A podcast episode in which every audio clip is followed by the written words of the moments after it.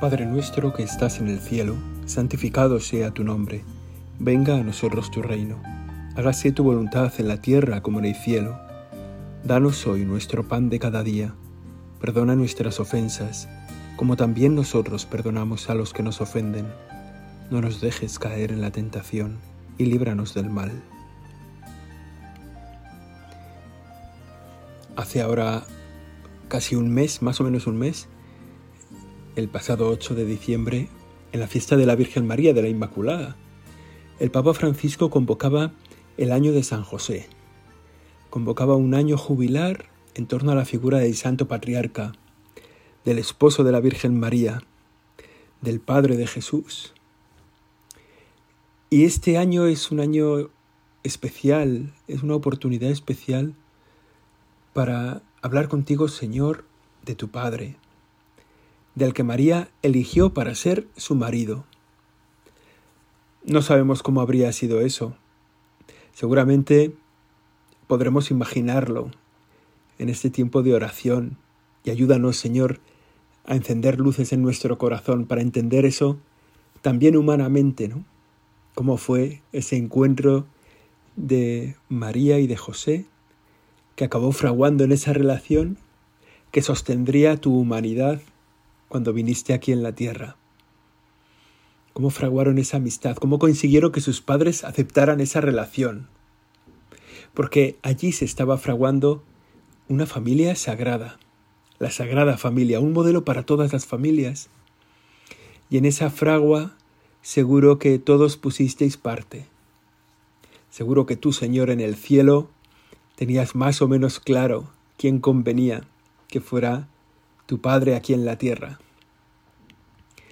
Seguro que tú, María, entonces en la tierra, ahora desde el cielo, habrías puesto de tu parte. Seguro que tú, José, hiciste que las cosas también cuadraran. En el corazón de José, seguro que estaba animado por ese deseo bien humano y bien divino, el deseo de formar una familia, ese deseo que está impregnado en nuestra naturaleza, ¿no? De hacer, de hacer visible el amor entre dos personas que se concreta en un hijo. Seguro que también estabas animado, empujado por la fe inquebrantable del, inquebrantable del pueblo de Israel en la espera de un Mesías. El deseo natural humano de tener una familia, la fe del pueblo de Israel, que estaba esperando un Mesías ya próximo, ya pronto, y al mismo tiempo con la responsabilidad de crear una familia que diera continuidad a la alianza, que diera vida y futuro al pueblo de Dios, al pueblo de Israel.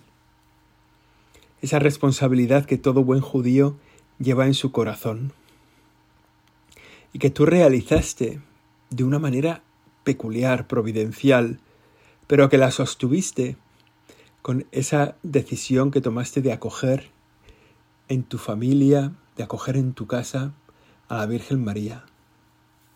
Qué maravillosas son las familias que se forman así, acogiendo un deseo humano que se sostiene por una vocación divina, que está dispuesto a hacer crecer el pueblo de Dios, dispuesto a prolongar en el tiempo y a hacer florecer el reino de Dios. Esta vocación tiene que estar en el origen de cada familia.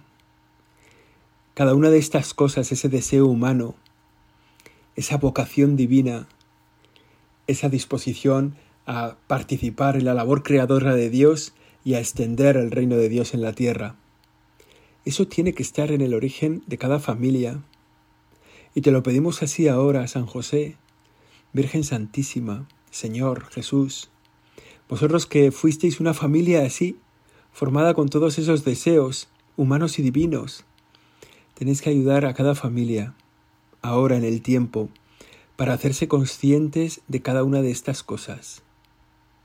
Que a lo mejor, pues las familias hoy ya no se forman con tanto con tanta condición, ¿no? Con tanta reflexión, con tanta oración. Hoy a veces a veces da un poco pena, ¿no? Pero ves a parejas que, que van a casarse pues casi casi porque no tienen nada que hacer por la tarde, ¿no? ¿Qué tienes que hacer esta tarde? Pues no sé, pues nos casamos, ah, pues nos casamos. ¿Cómo que nos casamos? ¿Y Dios qué piensa de esto? ¿No has llevado a tu oración tu propio matrimonio? ¿No has llevado a tu oración si estás preparado en tu corazón para acoger a un marido o a una esposa para toda tu vida? ¿Has pensado si esa persona puede ser la persona a la que entregas tu corazón? Eso se resuelve en la oración. En este tiempo ahora, ¿eh? Si estás pensando en casarte, o si ya estás casada, pero a lo mejor esto no lo has pensado, pensar que las familias espléndidas, maravillosas son así, ¿no? Son, acogen ese deseo humano, preguntan a Dios por esa vocación y se ponen a servir al pueblo de Dios y a la construcción del reino con cada uno de los hijos, que surgen casi de un triple acuerdo, del acuerdo del marido, de la mujer y de Dios. Cuando apartamos a Dios de esta ecuación, entonces todo se sostiene poco.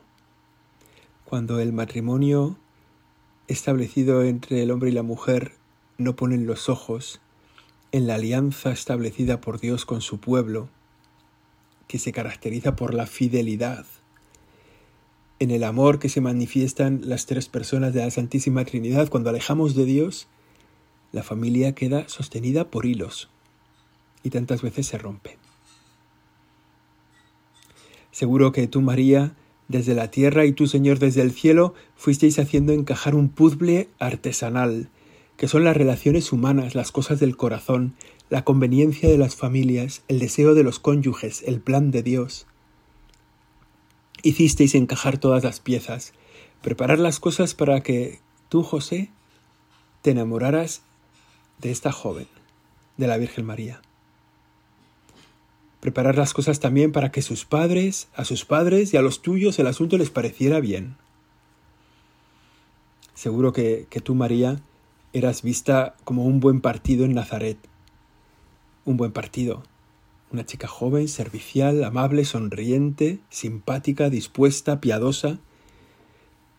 Una mujer muy judía, con un grandísimo corazón, dispuesta siempre al servicio.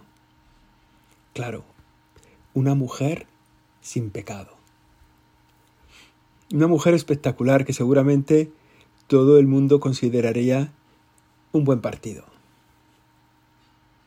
¿Cómo nos gustaría que, esa, que eso mismo que se decía de ti en Nazaret se pudiera decir de nosotros? Que en nuestra descripción no apareciera ningún pecado capital.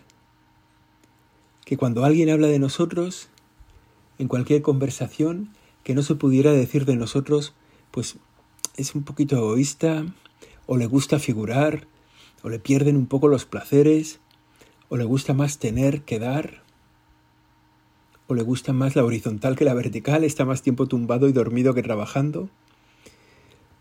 Bueno, al hilo de esta conversación contigo, Señor, te pedimos que ilumines un poco nuestra alma, mi alma y tu alma ilumines un poco el agujero de mi corazón que quieres cerrar con tu gracia. Ese pequeño fallo que tengo en el corazón, esa herida, ese escacharramiento, esa ruptura, que me hace ser un poco indigno, hijo tuyo.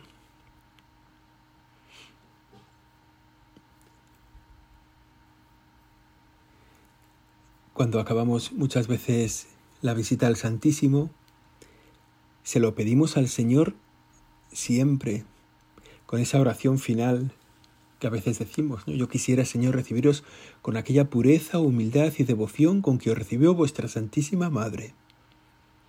Yo quisiera recibiros con pureza, humildad, devoción. Me gustaría que la gente cuando hablara de mí dijera esto. Cómo brilla su pureza, cómo brilla su humildad, cómo brilla su devoción lo mismo que decían de ti, Virgen Santísima. Allí en, en Nazaret, donde vivieras entonces, ¿no? Y seguro que, que esa pureza, esa humildad, esa devoción, esa joven sin pecado, brillaría en el pueblo por encima de todas las demás. De todas y de todos sería un poco...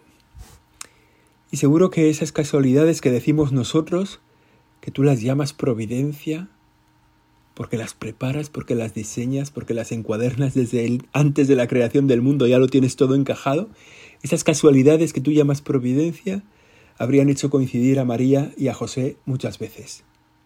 A lo mejor ella yendo al pozo a por agua, José de aprendiz de su padre, de Jacob, arreglando alguna puerta, reparando el tejado de una casa, y José se fijaría y, y te miraría con cariño,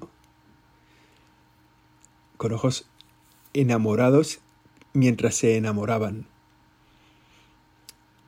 Y te pedimos, Señor, que nos des esa misma mirada de José a la Virgen, que nos las des también para mirar nosotros a María, con ojos enamorados, con ojos arrastrados, arrostrados de ver la grandeza de esta mujer,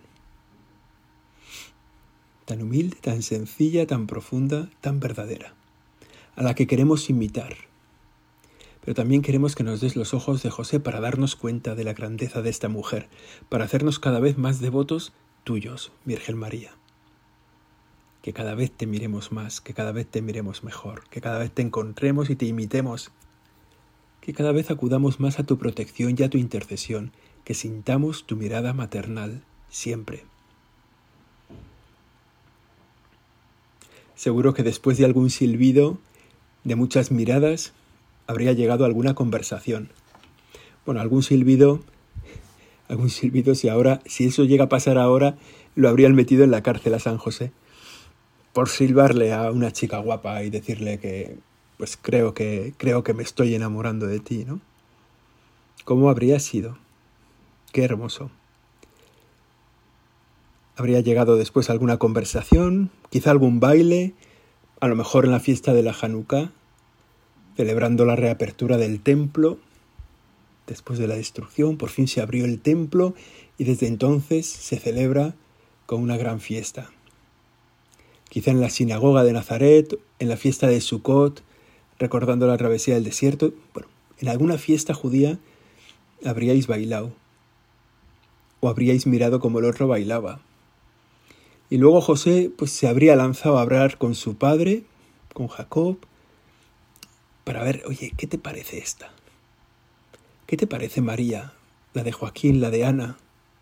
Sí, hombre, sí, que vive ahí cerca. Y después, pues quizá Jacob habría hablado con Joaquín.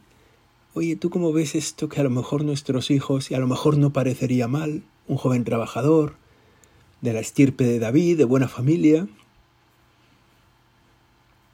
El amor humano, abriéndose paso para hacerse amor divino.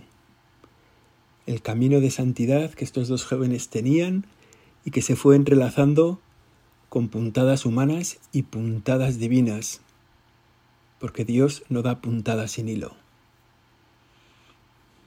Y así tiene que ser también el amor humano en nuestro tiempo, el amor de las jóvenes parejas, ¿no? Pues colaborar, poner a Dios en medio, que Dios sea una cuestión de esa relación. Oye, de esto de Dios, ¿tú cómo lo llevas? ¿Cómo lo vives? ¿Qué relación tienes con Él? ¿No? Entre las cosas de las que hay que hablar, ¿no? De las que no, de las que no habla nadie antes de casarse, ¿no? Igual después tampoco, ¿no? Pero cosas que hay que hablar antes de casarse, ¿no? Oye, esto de los hijos, ¿cómo los ves? ¿Cómo lo ves? ¿Qué te parece lo más importante para educar a un hijo? ¿Qué trato tienes con Dios? ¿Cuáles son tus defectos? ¿Cuáles son tus virtudes? ¿Cómo te ves a ti mismo? ¿Qué proyecto de vida tienes diseñado para ti en el futuro? Conversaciones antes de casarse, ¿no? Que uno no, que uno no las tiene y después todo acaba un poco raro. Pero la pregunta por Dios, ¿no? Y José, pues, pues no parecería mal, ¿no? Y Joaquín habría visto y dice, bueno, pues, pues puede ser un buen yerno. Este chico parece trabajador, es de buena familia. Entonces ya por fin habría llegado José a estar con Joaquín, con Joaquín y con Ana, ¿no? Habría quedado, me gustaría hablar con ustedes. Y María estaría ahí un poco avizor. Y él se habría puesto la túnica de los sábados y un manto. Y habría ido educado y, y temeroso. Y los padres seguro que pensaban, porque esto lo piensan todos los padres, no hacía falta ser San Joaquín y Santa Ana para pensar esto, ¿no? Qué poquita cosa parece este para lo espléndida que es nuestra hija. Con lo buena que es María, este chico, hombre, sí, bien, ¿no? Pero. Y la duda, ¿no? La duda que suele golpear a las madres. Y ya se la merecerá, y ya la cuidará bien, y ya la hará feliz como a mí me ha hecho feliz Jacob. Nos estamos metiendo en esta escena ¿no? que no sale narrada en el Evangelio, pero que de algún modo tuvo lugar, porque la vida del Señor y la vida de la Sagrada Familia fue una vida normal, porque no fue extraordinaria en la relación, sino que fue la vida ordinaria, haciendo extraordinario lo ordinario, haciendo maravilloso pues lo de cada día que es otro ejemplo para nuestra vida y que también te lo pedimos ahora, Señor, que nuestra vida sea ordinaria, sencilla, nada espectacular. Que no nos caiga un milagro de esos que dices, uff, qué lío, ¿no? Y esto cómo lo hacemos, ¿no? Que sea ordinaria, que sea sencilla y que nosotros esas cosas pequeñas que podemos gestionar, que podemos manejar, las hagamos de manera extraordinaria. O sea, que nosotros podamos, bueno, pues sacar adelante, en este caso, pues la relación con nuestra familia, con el trabajo, con lo que tenemos delante, ¿no? Y al final de ese, de ese encuentro, pues Joaquín, quizás recordando su momento también con los padres de Ana, habrían dicho un no nos parece mal. Por el momento no nos parece mal. Y ala. José encantado, contento, sonriente, con un guiño en la puerta a María, y vuelta a casa a empezar a pensar en dónde empiezo a preparar la casa y si mejor arriba para que haya más luz o un poco más abajo donde el arroyo para que no se canse cuando vaya por agua, donde preparo mi casa para acoger en ella a María. Que es también enseñanza para nosotros. Imitarte a ti, José, es enseñanza para nosotros. Imitarte en la contemplación de la Virgen María, en el trato personal con ella, imitarte también en preparar las cosas para que María tenga una presencia en nuestro corazón, imitarte también en el cuidado de María, en la protección a María, en quererla bien, que se sienta bien querida por nosotros. Y mientras María que se queda en casa, qué feliz estabas. Qué feliz estabas María con ese compromiso y al mismo tiempo qué incógnita de cómo vivir ese compromiso estando consagrada al Señor. Qué duda, ¿no? Qué duda con paz, porque lo tuyo es la confianza en Dios. Eso que tantas veces nos falta, confiar en el Señor. Y tú dudarías, dirías, ¿esto cómo será? Pero dirías cómo será como con curiosidad, ¿no? Decir, bueno, esto, ¿cómo se las apañará Dios para sacar esto adelante? Yo me he consagrado a Él. A mí este hombre me parece bueno para mí, me ilusiona una vida con Él, pero las dos cosas no sé cómo van a casar. Pero con la confianza puesta en Dios, ya Dios, ya se apañará. Hay que dejarle a Dios ser Dios. Cuando, cuando uno no adora a Dios, acaba adorando a las bestias, ¿no? Decía gente que piensa dice esto, ¿no? el hombre está hecho para adorar, está hecho para vivir de rodillas, sirviendo a Dios y sirviendo a los demás. Y entonces, cuando no adora a Dios, pues adora cualquier cosa. Adora cualquier cosa. María que pensaba vivir pues en adoración a Dios, pues en el fondo dejó pues, pues a ver cómo el Padre Celestial se apaña con esto, ¿no? que es algo que nunca hacemos cuando dejamos de adorar a Dios. ¿no? cuando nos adoramos a nosotros mismos, cuando cogemos nuestros ídolos particulares, cuando adoramos a los ídolos que se llama idolatría, claro, pues entonces es cuando no somos capaces de confiar en Dios, cuando no somos capaces de decir, ya Dios, esto ya se apañará Él. Que seguro que era la oración de María en este tiempo. El Padre Celestial ya se apañará. Yo ya me consagraba al Señor. Han dado el visto bueno para esta relación con José. ¿Cómo casarán las cosas? Ya se apañará Dios. A veces nos ponemos a resolver los problemas que Dios nos pone. Y también a ti, Señor, hay que dejarte hacer. Hay que confiar en ti. Tú sabrás cuál es el camino. Porque muchas veces nos ponemos a resolver los problemas que Dios no nos pone. Que no son problemas para nosotros.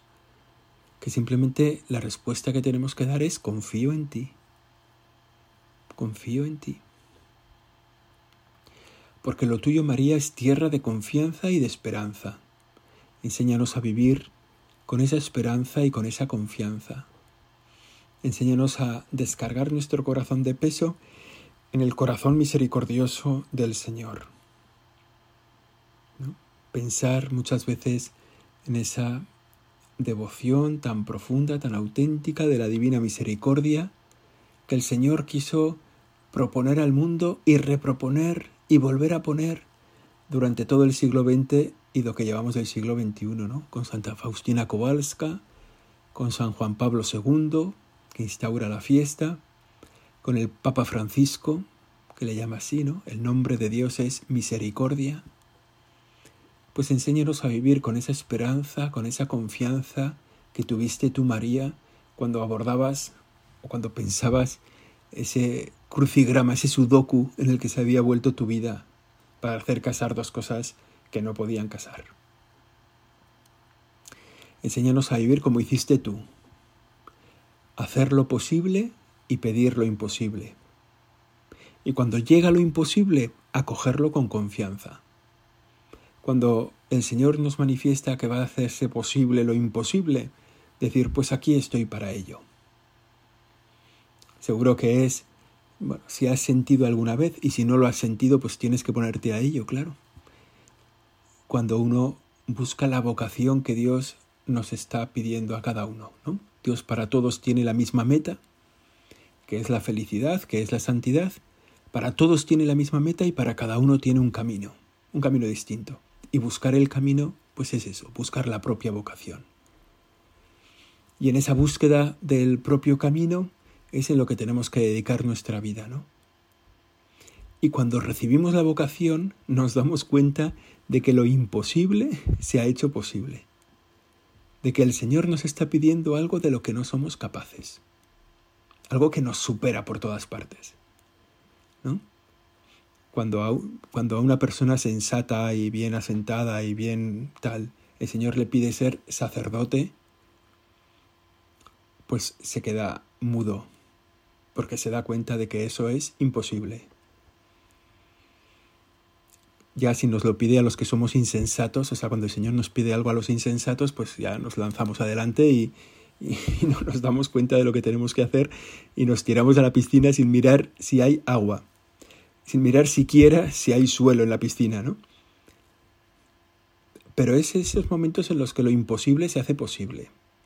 Cuando miramos nuestro corazón y decimos, a mí es imposible que Dios me pida ser sacerdote. Yo no valgo. Es imposible. Pero vivir en el plan de Dios, pues es, es muy interesante, es muy emocionante. Pasan muchas cosas en el plan de Dios, ¿no? Y entonces nosotros vivimos con confianza y con esperanza. Cuando veamos que los planes de tu Hijo para nosotros son imposibles, María, enséñanos a mirarte, míranos, sonríenos y dinos, adelante, estoy contigo.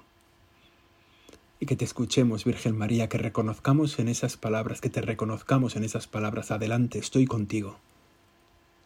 Cuando el Señor nos pida algo de esas cosas que son imposibles.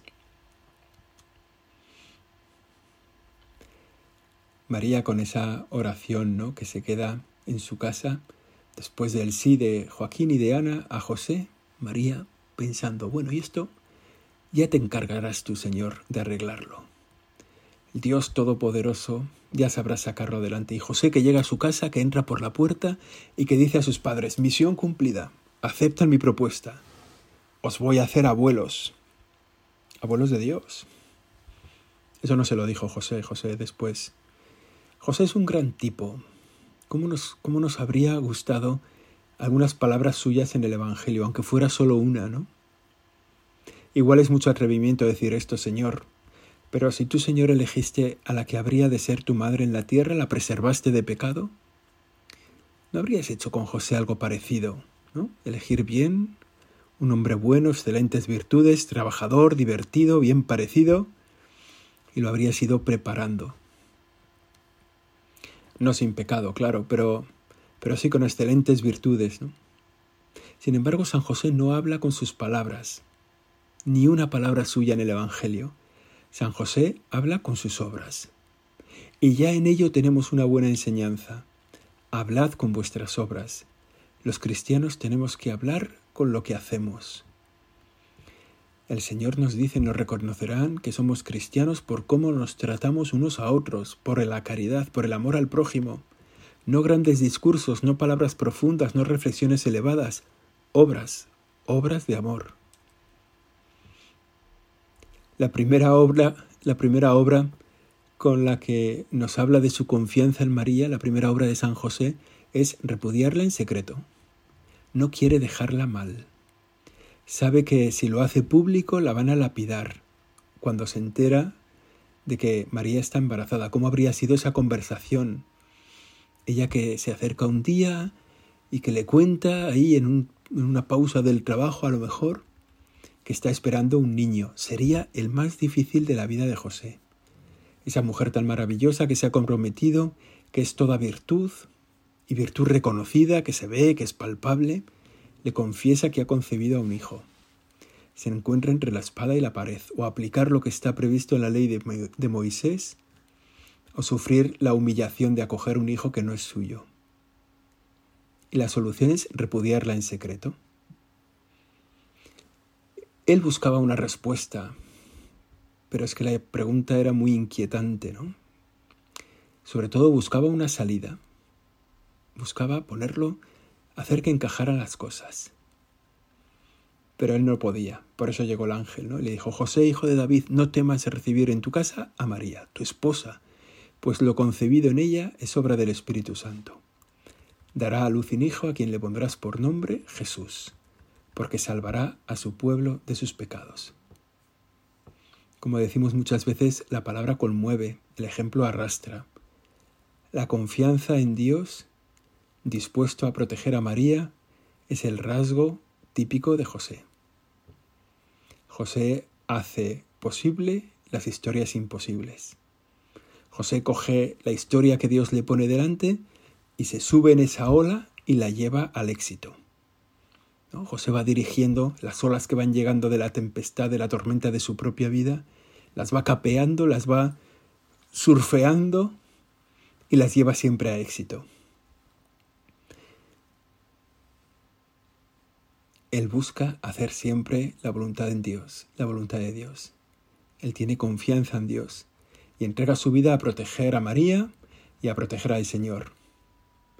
Y seguramente que se dio cuenta que vivir con el Señor no es una montaña rusa. Vivir con el Señor es un parque de atracciones. Mires a donde mires, con el Señor siempre pasan cosas emocionantes, siempre apetecibles, siempre experiencias nuevas. La vida con el Señor es emocionante. Qué maravilla esa familia, de fiesta en fiesta, de peregrinación al templo, a la celebración en la sinagoga y luego al día a día del trabajo cotidiano, algo de escuela, algo de hogar, algo de aprendiz, José sacando adelante su familia, primero en Egipto, luego vuelta a Galilea, establecerse en Nazaret, y al final la muerte de José.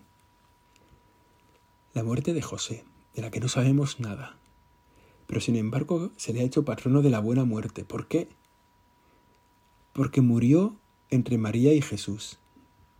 La, la buena muerte es esa, la que se vive junto a la familia, acompañado, querido, aliviado en el sufrimiento y con la mirada puesta en la salvación del cielo. Esa es la buena muerte. El sacerdote al lado de la cama del enfermo es presencia de Jesucristo que alivia y que salva. No renunciar a ello, pedirlo, reclamarlo, Cristo a nuestro lado es tranquilidad para una buena muerte. San José en ese momento de la buena muerte, ¿no? Con la sensación de misión cumplida. Mi hijo ya capaz de sostener a María con su trabajo. María, la mujer alegre y fiel, la esposa maravillosa, la esposa perfecta y yo que he vivido cumpliendo lo que Dios me ha ido pidiendo cada momento.